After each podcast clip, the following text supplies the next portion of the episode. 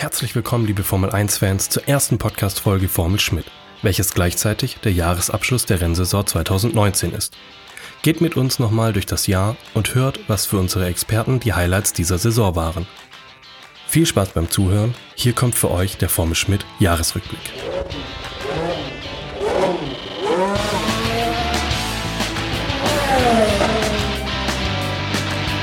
Liebe Formel 1-Fans, willkommen zur letzten Ausgabe von Formel Schmidt in diesem Jahr. Und das hier mit neuer Stimme, nämlich meiner, Markus Stier, und natürlich der geballten Formel 1-Kompetenz von Automotorsport mit äh, Tobias Grüner, Andreas Haupt und selbstverständlich Michael Schmidt. Und wir steigen mal gleich ein in unseren Jahresrückblick. Ähm, War es eine gute Saison? Also ich würde sagen, ja, die Saison an sich eher erwartet mit dem Weltmeister, äh, den wir schon in den letzten fünf Jahren hatten. Also Mercedes jetzt zum sechsten Mal, Lewis Hamilton zum sechsten Mal. Äh, das hört sich ein bisschen nach Langeweile an, aber sonst würde ich sagen, die Rennen selber waren ab dem Grand Prix von Frankreich, äh, das war die größte Schlaftablette der Saison, waren die Rennen eigentlich alle gut, alle auf ihre Art, jedes ein bisschen anders. Äh, aber ich würde schon sagen, von den Rennen her wurde schon viel geboten. Ja, ich befürchte aber, dass am Ende des Jahres äh, hängen bleibt, dass wieder Mercedes gewonnen hat. Man erinnert sich nur an ähm, die Red Bull-Zeit 2011, 12, 13.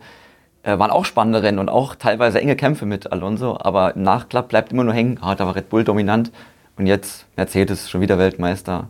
Ich befürchte, dass die Fans im, in, später nur sagen werden, oh, das war wieder so eine langweilige Mercedes-Saison. Obwohl es wirklich eine geile Saison war. Ja, ich würde dir da recht geben. Trotzdem würde ich sagen, die Saison eine 8 von 10 würde ich geben auf der Notenskala wieder Schmidti ab Frankreich. Frankreich war so der Langweiler. Danach ging es eigentlich steil bergauf mit vielen Zweikämpfen, guten taktischen Rennen. Es war bunt durchgewürfelt. Red Bull hat mal gewonnen, Ferrari hat gewonnen. Deshalb würde ich sagen, dass schon vieles von der Saison hängen bleibt. Klar, der Weltmeister stand früh vorher fest, sonst hätte es eine 10 von 10 gegeben. Es, es, war ja ganz witzig eigentlich, wenn man sich die Überholmanöver anschaut, bis Frankreich im Schnitt ungefähr 30 pro Rennen, ab Frankreich ein bisschen was über 40. Also da hat sich schon was getan nach diesem, nach diesem Rennen. Man hat ja irgendwie das Gefühl, äh, Mercedes äh, und Hamilton haben diesen Titel eigentlich quasi schon in den ersten sechs, sieben Rennen nach Hause gebracht. Und äh, wäre die Saison danach erst gestartet worden, wäre es bestimmt deutlich spannender geworden. Was war die Ursache in euren Augen, dass das äh, so, so monoton war? Die Erwartungen waren ja ganz andere nach den Testfahrten. Na, so war es ja auch. Also man, Mercedes hat den WM-Titel eigentlich in der ersten Saisonhälfte bis zur Sommerpause gewonnen. Man kann fast sagen, in den ersten acht Rennen, die sie ja auch alle gewonnen haben. Äh, Red Bull war mal wieder nicht bereit. Das passiert fast jedes Jahr. Immer wenn es eine Reglementänderung gibt, man denkt ja eigentlich, das ist der Steilpass für Adrian Newey, äh, weil er da meistens die besten Ideen hat, aber es ist im, im Moment immer genau andersrum. Äh, Red Bull kommt also immer langsam in die Gänge und Ferrari hatte ein Auto, mit dem man auf gewissen Strecken gewinnen konnte, aber sie sind sich einfach auf den Strecken, wo sie gewinnen hätten können, einfach selber im Weg gestanden. Durch Fehler der Fahrer, durch Fehler des Teams, äh, durch Defekte wie in Bahrain. Äh, also ich glaube, da das war das, das, große Plus von Mercedes. Wie du schon gesagt hast, wenn die Saison angefangen hätte, sagen wir mit dem Grand Prix von Österreich, wäre es sicher spannender gewesen. Ja, ich glaube, es lag aber auch daran, dass Mercedes als einziges Team kapiert hat, wie diese neuen Reifen äh, zu behandeln sind. Sie haben letztes Jahr bei den Testfahrten in Abu Dhabi, als die 2019er Reifen das erste Mal gefahren äh, wurden, getestet wurden, gemerkt, dass die Reifen eben beim Aufwärmprozess äh, ein bisschen delikat sind, haben deshalb ihr Autokonzept auf sehr viel Abtrieb äh, gesetzt und da hat Ferrari, Ferrari, sicherlich den großen Fehler gemacht. Also ich sehe es auch so wie du, hauptsächlich die Schwäche der anderen hat Mercedes geholfen, aber Mercedes hat auch gerade dieser Reifenvorteil in den ersten Rennen doch extrem weitergeholfen, vor allem auch im Qualifying. Ich glaube, da muss man äh, noch bei den Reifen muss man zwei Dinge sagen. Einmal hat es natürlich für Mercedes die, die dünnere Lauffläche und die steiferen Flanken. Das hat ihnen schon ein bisschen in die Karten gespielt. Sie waren ja in der Vergangenheit immer das Team, das die Reifen eher überbeansprucht hat. Also sie fielen eher nach oben raus. Jetzt ist das Fenster nach oben gewandert, also eigentlich quasi in dem Bereich, wo sie sich eh immer schon aufgehalten haben.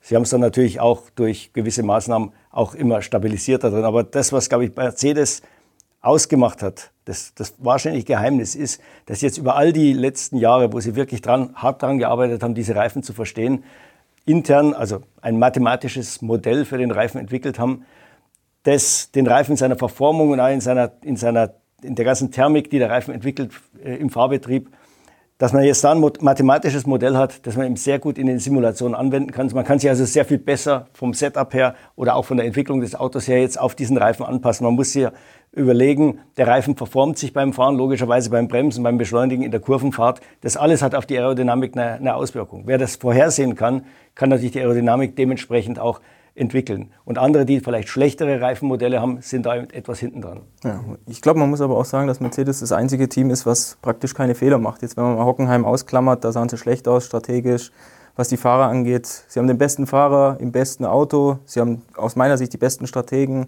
Ein super 1B-Fahrer mit Bottas, der Hamilton immer mal wieder unter Druck setzt. Da passt einfach alles zusammen. Die, und vor allem jetzt, in der Vergangenheit wurde ja oft gesagt, sie zehren vom Motor. Das war dieses Jahr nicht mehr so und trotzdem waren sie überlegen, was gezeigt hat, die verstehen auch die Aerodynamik. Wie, wie eigentlich kein anderes Team. Red Bull ist das Einzige, was da vielleicht noch oder was dahin riecht. Aus deutscher Sicht muss man natürlich nicht nur über Mercedes reden, sondern auch äh, über die deutschen Fahrer. Und natürlich äh, ist das Thema bei uns in erster Linie Vettel. Ist natürlich für uns jetzt leicht. Wir sitzen hier in den schicken, bequemen Recaro-Sitzen, die man uns hier extra hingestellt hat. Aber äh, ja, hat Vettel die Saison vergeigt? Ja, er hat auf jeden Fall einen Teamkollegen bekommen, der von Anfang an sau stark war, sau schnell war, natürlich auch seine Fehler gemacht hat, so ein bisschen wie Verstappen früher. Und Ferrari ist halt mit der Einstellung reingegangen nach den Wintertests. Wir haben das beste Auto, wir haben das richtige Frontflügelkonzept. Wir werden die Saison dominieren oder zumindest werden wir um den WM-Titel fahren. Kommst du zum ersten Rennen, merkst, oh scheiße, Mercedes ist doch deutlich schneller als wir. Kommst zum zweiten Rennen, gut, da war rein, das war eine Motorenstrecke, lag Ferrari, drittes, viertes Rennen, und da siehst du langsam, die Saison läuft dir weg. Wir haben doch wieder kein WM-Auto. Und dann ist es, glaube ich, auch einfacher für so einen Fahrer wie Leclerc. Der kommt das erste Jahr zu Ferrari, der ist vorher hat ein gutes Auto, er fährt ums Podest, mal um den Sieg. Für Vettel ist es ganz anders. Der hat den Anspruch, er will den fünften WM-Titel und dann diese Pille zu schlucken, zu wissen, okay, nach einem ersten Saisondrittel, der Titel ist eigentlich weg. Das ist für ihn viel schwieriger und deshalb musste er sich erstmal auf die Situation einstellen. Oder wie seht ihr das? Ja, normal, also normalerweise würde man ja sagen, der Vettel ist der Platzhirsch. Ja, der kennt den Laden auswendig, der kennt die Autos der vorigen Saison, der kennt die Ingenieure alle äh, beim Vornamen. Und äh, zweitens, wenn ich den Anspruch habe, ich will jetzt zum fünfmal Weltmeister werden, du musst ja selbst, wenn du merkst, ich habe jetzt kein Auto, mit dem ich gewinnen kann oder den Titel holen kann, aber du musst ja wenigstens den Neuling, den Teamkollegen im Griff haben. Ja, warum hat das nicht geklappt, Tobi? Ja, es äh, lag natürlich vor allem auch am Fahrzeugkonzept. Also, dass, dass das Heck äh, etwas instabiler war, als, es, als er es gewohnt ist oder als er es gerne mag, äh, hat ihm natürlich nicht ganz gepasst. Mich hat es auch ein bisschen enttäuscht, dass er sich da nicht so gut drauf einstellen kann wie auch Leclerc oder dass es einfach nicht zu seinem Fahrstil passt. Ähm, aber man muss dann auch sagen, das war dann wieder gut von Vettel. Er hat dann doch nach der Sommerpause, als auch am Auto einige Änderungen waren, hat es doch nochmal rumgerissen und man hat eine klare Leistungssteigerung gesehen nach der Sommerpause in den ersten Rennen, vor allem im Rennen, wo er doch Leclerc äh, häufiger unter Druck setzen konnte.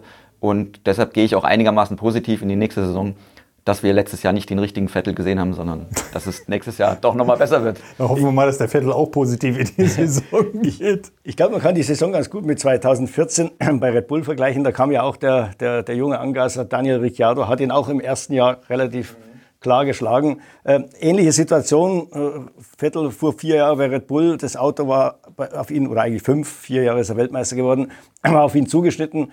Dann plötzlich, erstes äh, Hybridjahr 2014, das Auto war nicht mehr so gut, der Motor hatte natürlich viel, zu wenig Leistung im Vergleich zu Mercedes. Man hat sofort gemerkt, das wird keine WM-Saison. Ähm, jetzt, jetzt steht Vettel da, merkt, Auto ist nicht so nach seinem Geschmack oder überhaupt, wir sind zu langsam, wir müssen was machen. Diesem Jahr genauso. Und dann ist er halt als alter Tüftler, vielleicht denkt er da auch zu viel mit, will zu sehr Ingenieur sein. Er gibt sich da nicht zufrieden und sagt jetzt nach dem ersten Training, okay, es läuft ja einfach scheiße, ich äh, ich schalte jetzt auf den anderen Modus um und gebe einfach so, Gas, so viel Gas, wie es geht, so wie es im Leclerc gemacht hat und bin dann schnell. Er will eben dann am Auto rumdoktern, er will es irgendwie gesund beten, er versucht äh, Bodenfreiheit rauf, Bodenfreiheit runter, Aerobalance vor, hinter, was auch immer. Das Spiel geht drei freie Trainings lang, dann merkt er irgendwann, es geht nicht weiter.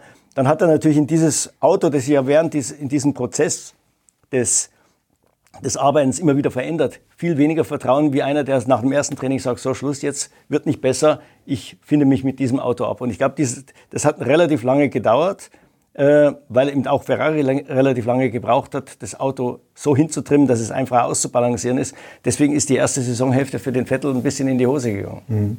Wenn, wenn ihr das jetzt nach der kompletten Saison rückwirkend betrachtet, Wer ist für euch die Nummer 1 bei Ferrari? Ich glaube, das kann man noch nicht sagen. Das wird sich nächstes Jahr ausstellen. Ja. ja. Aber Ferrari wird sicherlich nicht, nicht nochmal wie diese Saison mit der Einstellung reingehen, im Zweifelsfall äh, Vettel den Vorzug zu geben. Den Fehler wird Binotto sich nicht, sicherlich nicht nochmal machen. Und Vettel muss vor allem in den ersten Rennen beweisen, dass das Team weiter auf ihn setzen sollte. Ja. Und Vettel muss weniger Fehler machen. Er sagt es ja selber, er ist sein größter Kritiker, dass er immer noch oder dass er zu viele Fehler macht in gewissen Situationen. Er muss robuster im Zweikampf werden aus meiner Sicht und er muss seine Erfahrung ausspielen. Gibt so charakteristisch eigentlich wieder mal Abu Dhabi, Q2, Vettel verlässt sich auf die Strategen, fährt mit den Softreifen, Leclerc sagt, Moment mal, die anderen fahren alle auf Medium und er sagt, ich will jetzt auch diesen Medium-Reifen. Klar sollte Ferrari nicht auf die Fahrer hören, aber trotzdem zeigt es aus meiner Sicht, der Typ, also der Charles Leclerc mit seinen 22, der ist, hat schon eine extreme Rennintelligenz, der hat eine gute Übersicht und da müsste eigentlich Vettel seine Erfahrung ausspielen, aus meiner Sicht. Wir können natürlich, wenn wir das Thema Ferrari äh, jetzt hinter uns lassen, äh, das nicht tun, ohne über diese eine Szene in Brasilien zu reden, über die sich dann alle die Köpfe heiß geredet haben. Ähm, zwei Teamkollegen fahren sich ins Auto und dann ausgerechnet die beiden Rivalen Vettel und Leclerc. Bei Red Bull sind wir sowas ja gewohnt. Ähm, wer ist schuld? Oder gibt es überhaupt einen Schuldigen?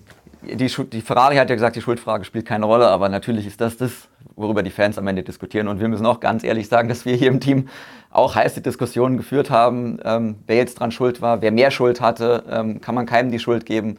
Ähm, ich war immer der Meinung, dass man doch, dass die Fernsehbilder das eigentlich hergeben, dass Sebastian Vettel unnötig weit rübergezogen ist, die unnötig Härte reingebracht hat äh, in den Zweikampf und deshalb da die, die, die Kollision ausgelöst hat. Aber ich glaube, Schmidt ist da ein bisschen anderer Meinung. Ja, ich bin, ich bin der Meinung, dass äh, Leclerc den Fehler schon gemacht hat, indem er dem Vettel die Außenspur freilässt. Weil dann war klar, in dem Augenblick drückte ihn wird er ihn nach links rüberdrücken. Äh, Leclerc hat das gleiche jetzt versucht mit Verstappen in, in Abu Dhabi, als er angegriffen hat vor Kurve 7. Er ist auch so ganz langsam mal nach links gewandert, damit der Verstappen auf eine Spur kommt, auf der man schlechter bremsen kann. Das macht jeder Rennfahrer. Damit hätte er eigentlich rechnen müssen. Ja, wenn er außen bleibt, muss der Vettel schon mal die Linie wechseln nach innen. Das ist schon mal das Erste, was sein das Momentum ein bisschen unterbricht des Angriffs. Und dann hätte ja Leclerc das, das gleiche Spielchen treiben können wie Vettel. Eben ihn da nach innen drängen, wo die wo, wo der Grip ein bisschen schlechter ist. Also ich glaube, da hat er vielleicht schon mal in Kauf genommen, dass der andere in einer sehr guten Position ist. Und man hat ja gesehen, so schnell wie Vettel da aufgeschlossen hat, er kam mit einem Überschuss an Geschwindigkeit schon mal aus der Kurve raus, er hatte DRS. Äh, also dann muss das eigentlich fast so weit kommen, wenn der andere nicht nachgibt. Natürlich kann man jetzt vom Leclerc nicht erwarten, dass der freiwillig da nach links geht, aber äh, es war ja so, meine, die Kollision war ja minimal. Es war jetzt ja nicht, dass die beiden sich da wild in die Kiste gefahren sind. Es war ein Streifschuss. Und dummerweise in so einem Winkel, dass es ihm halt den Reifen von der Felge gezogen hat und dann ist das Rad abgebrochen. Also deswegen würde ich jetzt mal sagen, das ist wirklich ein normaler Rennunfall. Da würde man jetzt auch keine große Diskussion anstellen, wenn der jetzt zwischen äh, zwei Fahrern passiert, die aus unterschiedlichen Teams kommen. Also wenn jetzt einer ein, ein Irrsinnsmanöver hier versucht hätte, dann hätte man sicher sagen können, okay, war das nötig. Also ich habe mit Binotto dann auch im letzten Rennen geredet. Er hat gesagt, Leute, ihr habt euch da über irgendwas aufgeregt, was meiner Ansicht nach jetzt nicht so schlimm war. Wie gesagt, es hätte, es gibt andere Szenen. Rosberg, Hamilton, da hat man ein paar so Sachen, wo man sagt, das waren jetzt wirklich unnötige Manöver. Die, die konnten gar nicht gut gehen. Aber in dem Fall war es halt einfach Pech. Aber er sagt halt, na, man steht halt als Team dann dumm da, wenn man mit null Punkten nach Hause fährt und die eigenen Fahrer fahren sich in die Kiste. Da geht es also weniger jetzt drum, um die Szene selber. Was hat das eigentlich ausgelöst? Äh, war das jetzt Pech oder, oder war es einfach Dummheit? Hier geht es einfach um die Tatsache, zwei Ferrari stehen da am Streckenrand. Andi, wem würdest du was aufs Haupt geben? Ähm, ich würde sagen, Leclerc hat es richtig gemacht, indem er innen zugemacht hat. Da bin ich anderer Meinung als du, äh, Schmidti. Ja, ist das nicht so ein, so ein typischer Fahrreflex, dass genau, du weißt, das wenn die nächste links rumgeht? Genau, du betonierst erstmal innen, innen zu und natürlich, der hat so viel Überschuss gehabt, der wäre ansonsten mit DRS einfach innen vorbei, hat dann die bessere Linie zum Bremsen. Natürlich lässt sich Vettel dann auch nicht nach innen drängen. Mhm. Deshalb glaube ich, hat es Leclerc richtig gemacht. Vettel will natürlich ihn nach innen drängen in die Spur, ist klar, weil es dann auf der Bremse für ihn schwerer wird.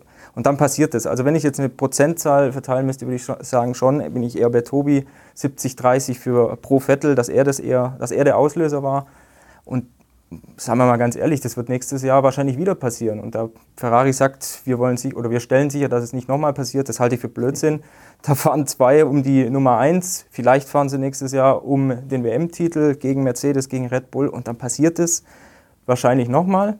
Und äh, damit muss Ferrari leben, wenn man zwei Top-Fahrer in zwei Top-Autos hat. Ja. Ich glaube, die Mischung ist halt ähnlich explosiv, wie sie damals bei Mercedes zwischen Hamilton und Rosberg war, da aus einem anderen Grund, weil sich die beiden aus der Kartzeit kannten und äh, Hamilton natürlich der Superstar schon war und, und Rosberg äh, eben zeigen wollte, dass er besser ist. Das hat einen anderen Hintergrund. Hier geht es eben, wie du schon gesagt hast, Platzhirsch gegen den jungen Angeiser.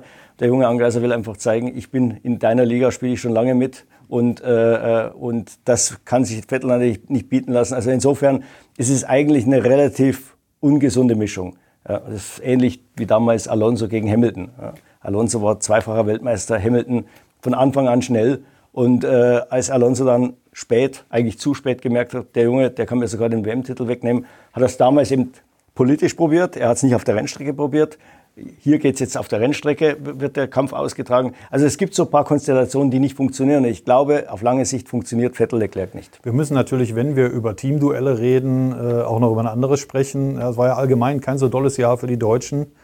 Nico Hülkenberg ähm, hat sich gegen Danny Ricciardo, der ja eigentlich die offizielle Nummer 1 bei Renault ist, jetzt war, würde ich sagen, aller Ehrenwert verkauft äh, und äh, muss aber seinen Hut nehmen. Wie seht ihr das?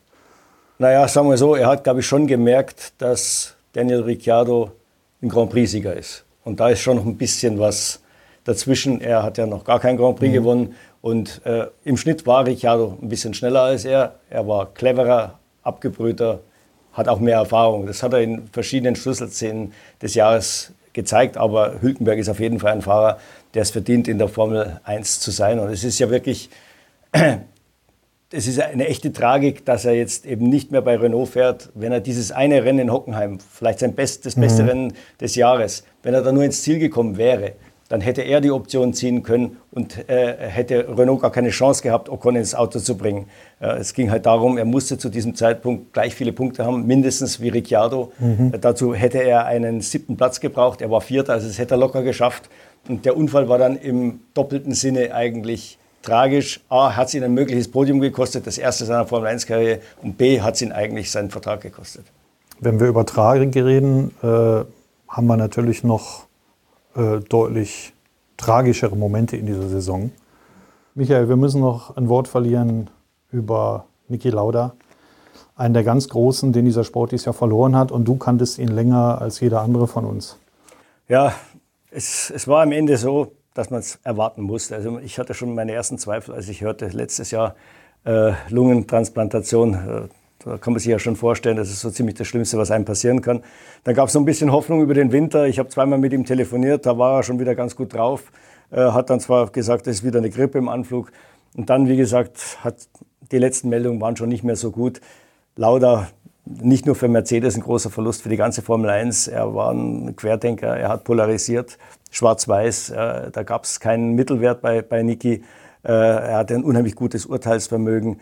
Äh, ich glaube, da ist ein ganz, ganz großer gegangen. Also nicht nur großer Rennfahrer, er hat ja als Rennfahrer schon eine unglaubliche Geschichte, die kein anderer geschrieben hat, sondern auch als Typ, der diesen Sport dann später in allen möglichen Funktionen begleitet hat. Also ich, ich, ich fand es gut, wie quasi sein Abschied in Monte Carlo gewürdigt wurde, ob das jetzt die Helme waren, die äh, Lewis Hamilton und Sebastian Vettel da im Lauda-Motiv haben lackieren lassen, aber auch was Mercedes gemacht hat mit der roten Kappe da ähm, am Funkstand äh, oder dem einzelnen roten Stern auf dem Auto. Äh, er wurde gebührend verabschiedet.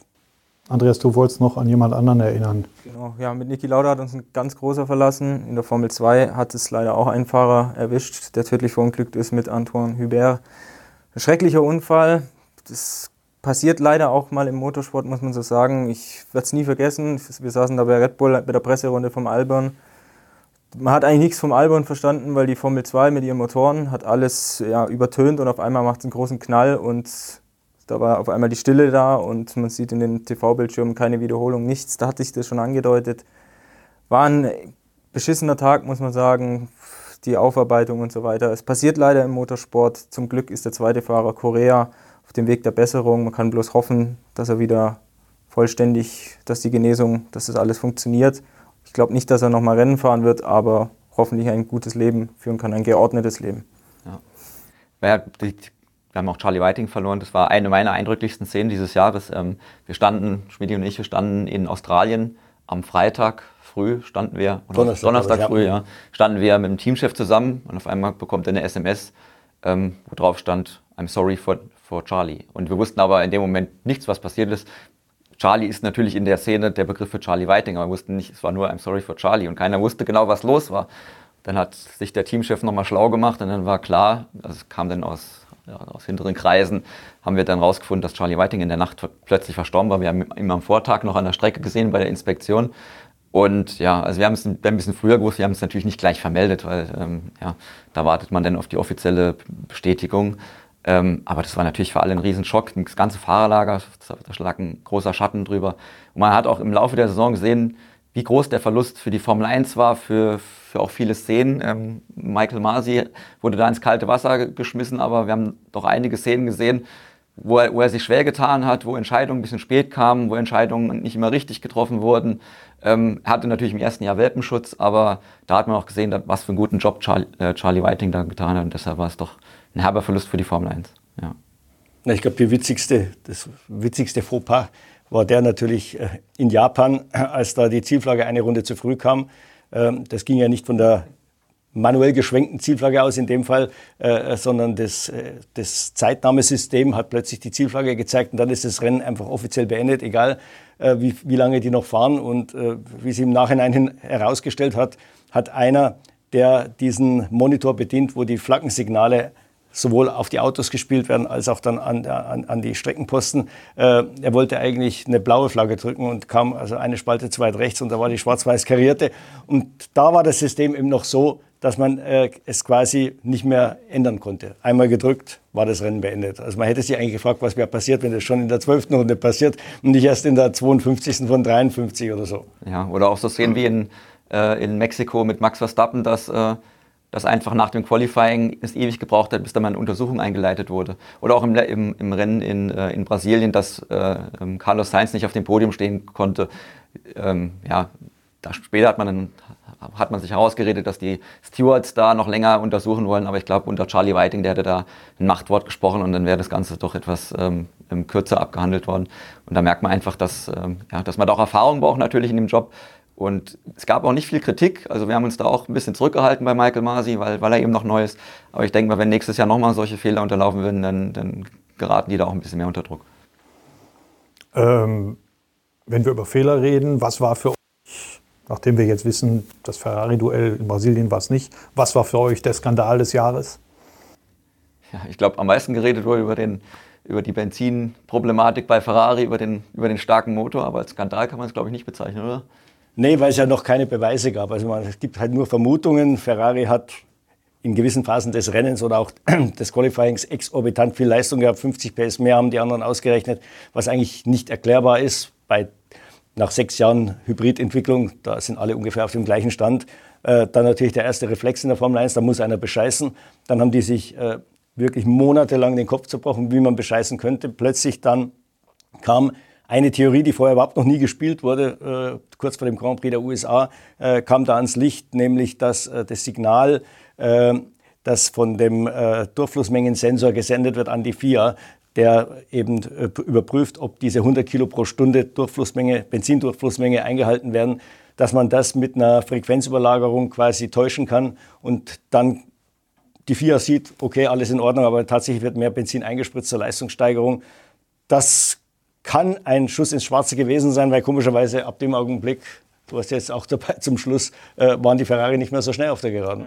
Und jetzt haben sie selber wieder Öl ins, ins Feuer gegossen mit dieser Benzinaffäre in Abu Dhabi dass sie im Auto von Leclerc mehr getankt haben, 6,6 Liter, als sie auf dem Dokument, das sie der FIA überreicht haben, angegeben hatten. Da muss man sich fragen, entweder spielen sie gegen Binotto oder in dem Fall waren sie zu blöd. Ich weiß nicht, was da, was da los ist. Es gilt natürlich die Unschuldsvermutung generell, was die Benzinaffäre angeht, aber sowas schwellt jetzt natürlich über den Winter. Das wird uns nächstes Jahr sicher auch beschäftigen. Bei den Tests wird man schauen auf die GPS-Daten. Beim ersten Rennen wird man schauen. Gut, Melbourne hat noch nicht die Aussagekraft, aber danach Bahrain, China, da gibt es lange Geraden hat Ferrari weiterhin diesen, diesen Vorteil.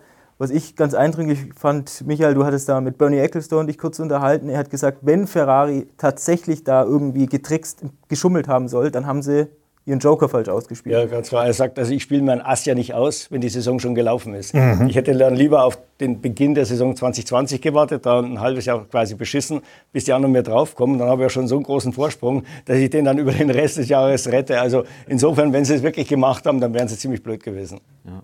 Also Skandale sind dieses Jahr bisschen ausgeblieben, aber ich glaube, ein Rennen, was, was doch große Schlagzeilen geschrieben hat, oder ein Qualifying war das in Monza.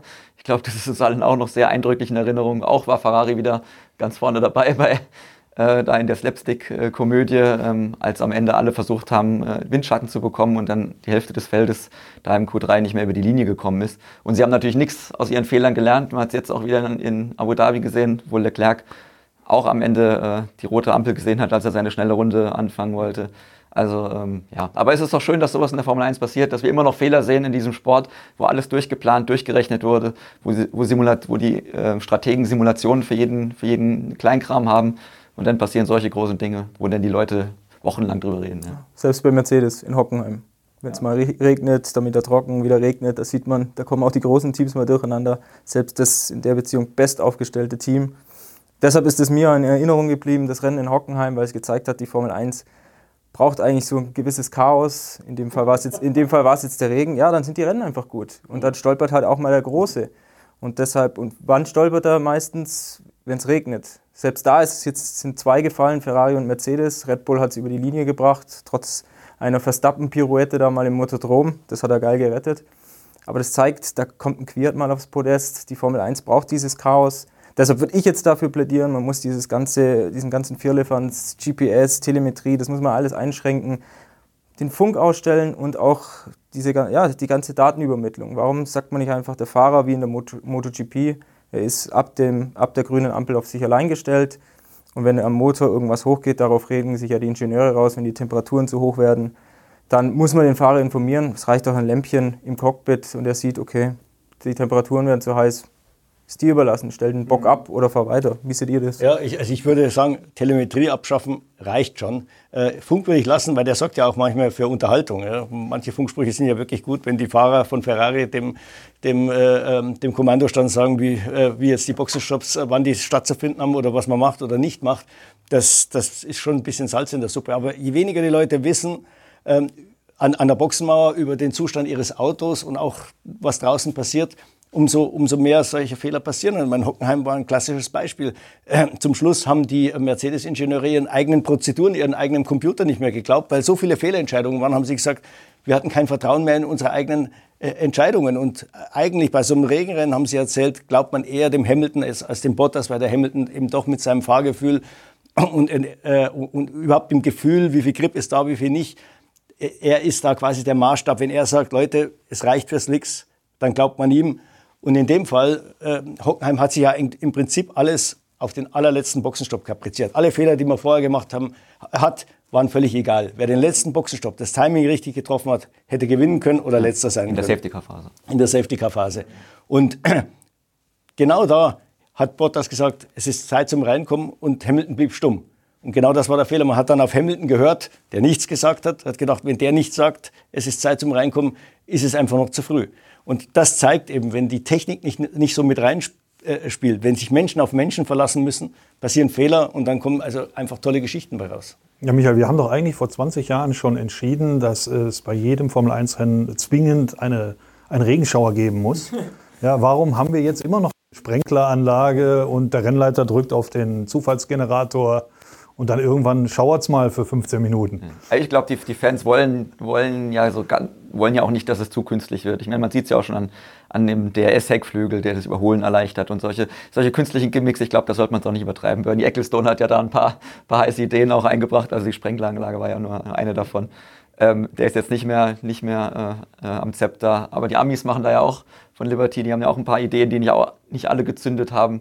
Also die Formel 1, ich finde es gut, wenn ab und zu mal was äh, ausprobiert wird. Wir hatten ja auch äh, in der Diskussion dieses Qualifying-Rennen, was überlegt wurde, nächstes Jahr zum ersten Mal äh, als Versuchsballon zu starten, wurde aber leider abgelehnt. Also ich hätte ich hätte gedacht, man kann es man zumindest mal ausprobieren. Ich finde, jede Idee sollte mal zumindest mal probiert werden.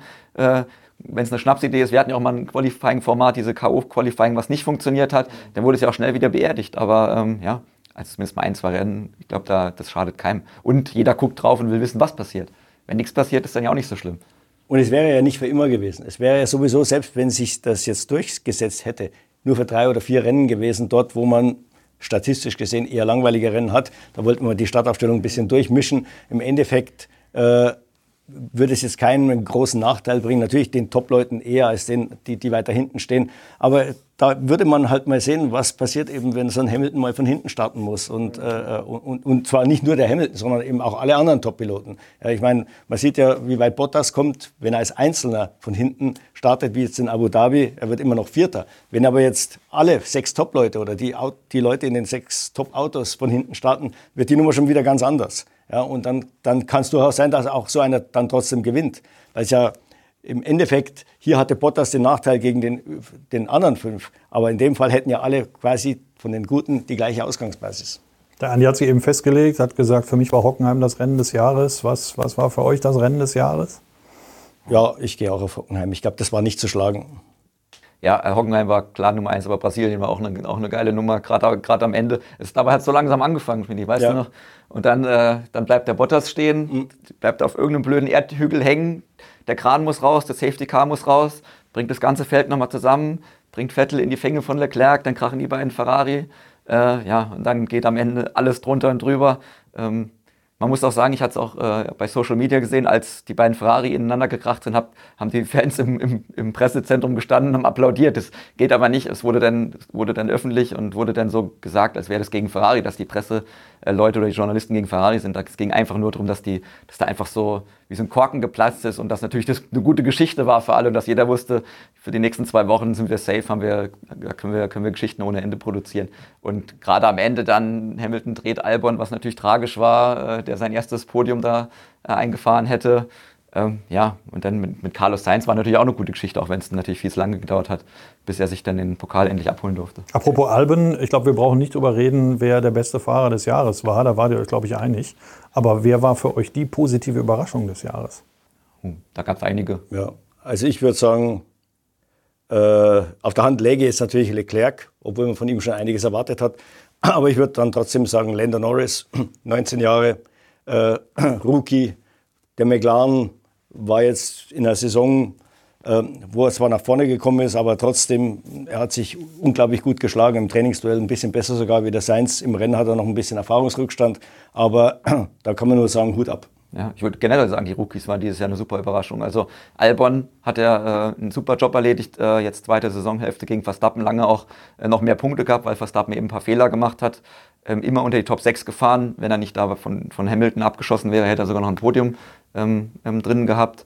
Ja, und äh, George Russell bei, bei Williams, der äh, Robert Kubica ja, ja wirklich an die Wand gefahren hatte ähm, und, und, meiner Meinung nach eines der größten Talente ist, die wir in diesem Sport haben, der leider nicht richtig zeigen konnte, was er, was er kann, weil eben der Masterstab gefehlt hat und auch nächstes Jahr leider immer noch fehlen wird. Aber ich glaube, wenn der dann irgendwann mal zu Mercedes kommt, dann werden wir alle Augen machen. Der Vettel ist ja am Anfang auch für Minardi gefahren. Da wird schon noch. Was sagst du, Andi? Wer war dein? Überraschungsmann Kubica wenn man so zurückkommt mit einem so ledierten Arm, trotzdem sich so gut schlägt, achtbar schlägt aus meiner Sicht gegen, wie der Tobi sagt, einen der talentiertesten Nachwuchsfahrer. ist das aller Ehre wert. Ähm, Fahrer für mich der Saison trotzdem Carlos Sainz. Aus meiner Sicht praktisch keine Fehler gemacht. Er hat dem Team geholfen bei der Entwicklung, die äh, Entwicklungsrichtung aufgezeigt, wohin muss man mit diesem McLaren gehen. Sicher den vierten Platz dann eingefahren als Team. Er hat, glaube ich, 96 Punkte gemacht, ist noch WM-Sechster geworden vor Gasly, der eine halbe Saison in Red Bull gefahren ist. Also aus meiner Sicht eine bockstarke Leistung. Und Red Bull wird sich, glaube ich, schon ärgern, dass man äh, einen Sainz, der früher in dem Kader war, damals hat gehen lassen, weil er hat damals schon gezeigt gegen Verstappen, dass er auf dieses Niveau kommen kann. Vielleicht nicht ganz, aber doch ein konstant guter Fahrer ist und auch mit dem Podium hinten raus in Brasilien noch belohnt wurde. Also glaube, Science wird uns auch im nächsten Jahr nochmal beeindrucken. Andersrum gefragt, wer hat uns am meisten enttäuscht dieses Jahr? Mhm. Tja, Frage. Das ist eine gute Frage, ja. ja. Danke. Ja. ich hätte schon welche. Also ich würde sagen, als Team Haas, Williams waren aus meiner Sicht die Teamenttäuschungen, weil äh, bei Williams ging gar nichts. Das war erbärmlich für ein Team, das so große Erfolge geschrieben hat in der Vergangenheit. Ähm, Fahrer Grosjean, denke ich, hätte man Hülkenberg nehmen müssen für 2020. Grosjean hatte seine Chancen. Ich glaube, ihr seht das ähnlich. Und ansonsten Fahrer noch äh, Lenz Stroll, der sicherlich jetzt zu Racing Point aufgestiegen ist, wegen seines Vaters, vor allem wegen, er sah gegen Perez alt aus. Da sieht man, Perez ist ein Fahrer, der aufs Podest fahren kann, vielleicht sogar Grand Prix gewinnen kann.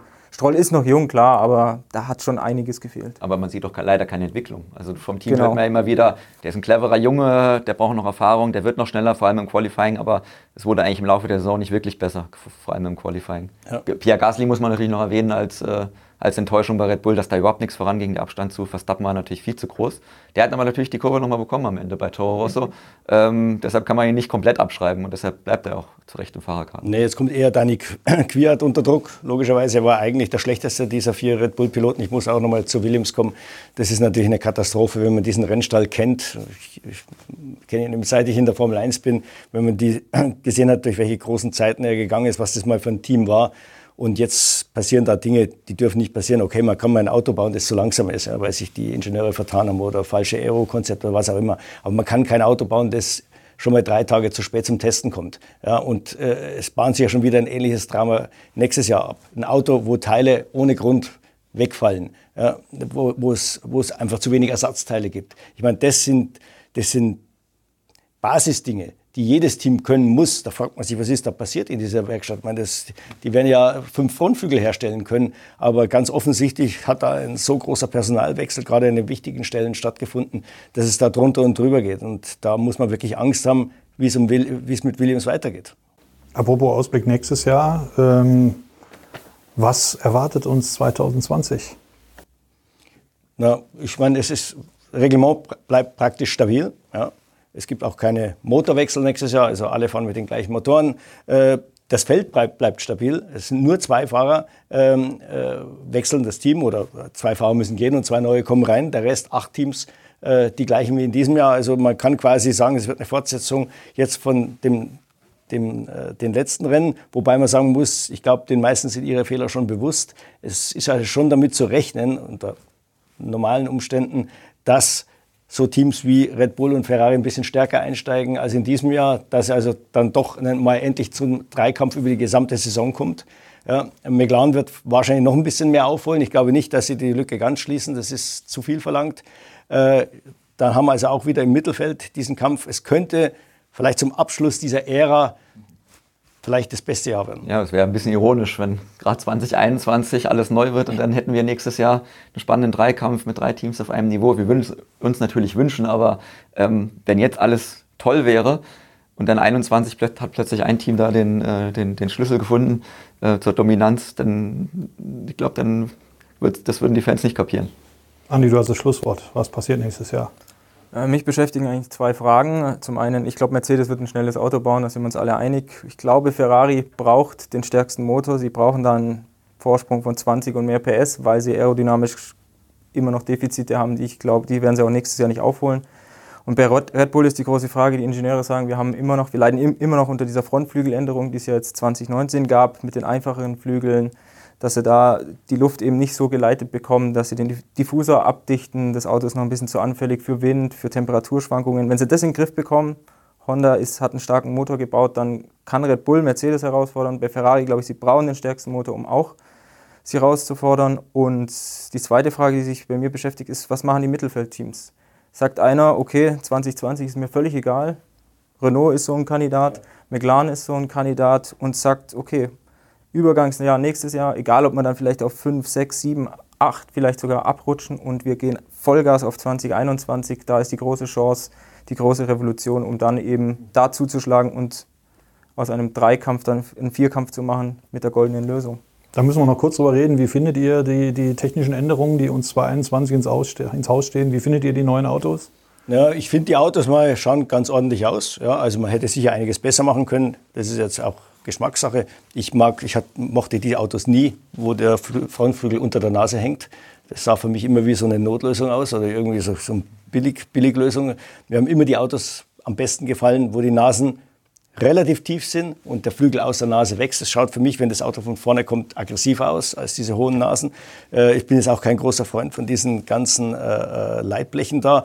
Natürlich, wenn man da davor steht und sieht diese, diese, das Filigrane, die, die, die, diese ganzen Finnen und Kanten und Ecken, das ist schon wie, wie ein Stück moderner Kunst. Nur leider versteht es keiner. Ja? Kein Mensch kann dir sagen, warum der Zacken da so ist und nicht anders oder warum da sieben hintereinander sind und beim anderen nur sechs. Ähm, also das ist unsichtbare Aerodynamik, die nicht zu erklären ist, also kann man es weglassen. Alles, was man nicht erklären kann, kann man weglassen. Ja. Ich meine, beim Motor, das Einzige, was die Leute interessiert, ist die PS-Zahl ja, ob der, oder die Zylinderzahl. Aber was da innen drin ist, äh, ist eigentlich uninteressant. Und hier ist es genauso. Ich finde, das Auto schaut aufgeräumter aus. Die Formel 1 hat einen Neustart gebraucht, weil dieses ganze Geschwätz, das Stabilität im Reglement die Leute näher bringt.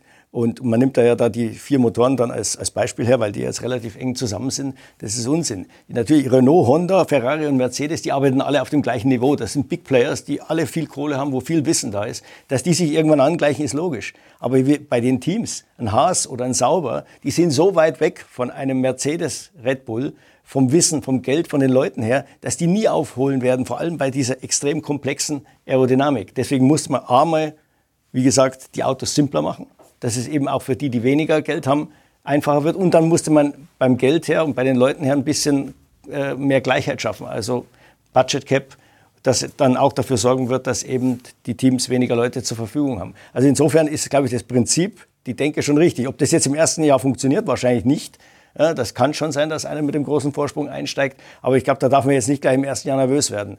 Wenn, wenn dann das Reglement stabil bleibt, mit, mit, kleinen Änderungen, Anpassungen, die vielleicht nicht gleich funktionieren, dann kann das über einen Zeitraum von drei, vier, fünf Jahren schon gut werden. Ja, also ich gebe dir recht, dass die Chance größer ist, ähm, dass die Teams enger zusammenrücken mit geringeren ähm, technischen Möglichkeiten. Aber auf der anderen Seite finde ich es auch schade, ähm, gerade für uns als Magazin oder Webseite, die sich ja sehr auf die Technik der Autos spezialisiert und unsere Leser auch sehr daran interessiert sind, dass, dass die Aerodynamik jetzt ähm, nicht mehr so, ähm, so vielfältig ist, die, dass die, die Änderungen, die Upgrades, die man ja auch dieses Jahr noch gesehen hat an den Frontflügeln, an diesen vielen kleinen Finnen, die keiner versteht, aber man erkennt zumindest, wenn dann ein Team was Neues hat, dann, einen neuen Frontflügel baut, neue Finnen anbaut, ähm, ja, dann ist es immer ein Highlight. Und da gucken die Fans, gerade unsere Leser, ja doch sehr genau hin.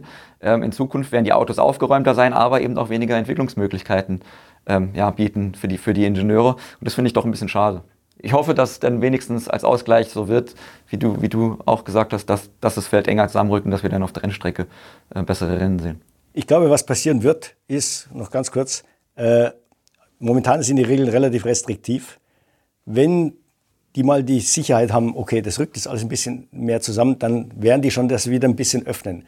Eben um das sicherzustellen, dass die Autos sich ein bisschen ändern können. Im Moment muss man wahrscheinlich die, das Korsett oder die Daumenschrauben so eng anziehen, dass man gar nichts passieren kann am Anfang, um dann, wenn man die Sache wieder ein bisschen im Griff hat, wenn man übersehen kann, wo läuft die, die, der Hase hin, dass man dann wieder ein bisschen mehr Freiheiten gibt. Liebe Formel 1-Fans, das war für dieses Jahr die letzte Ausgabe von Formel Schmidt und äh, Unsere Experten fliegen jetzt alle in die Karibik und dann äh, gehen sie in den Winterschlaf, außer natürlich dem Michael, weil der muss für euch noch ein paar spannende Interviews über den Winter führen. Und selbstverständlich sind wir mit der ersten Folge Formel Schmidt wieder am Start nächstes Jahr, wenn die ersten Testfahrten beginnen. Weitere spannende Formel 1 Inhalte gibt es auf der Website von Automotor und Sport, auf YouTube und auf der Instagram-Page automotor und Sport.formel1. Alle Links findet ihr in den Show Notes.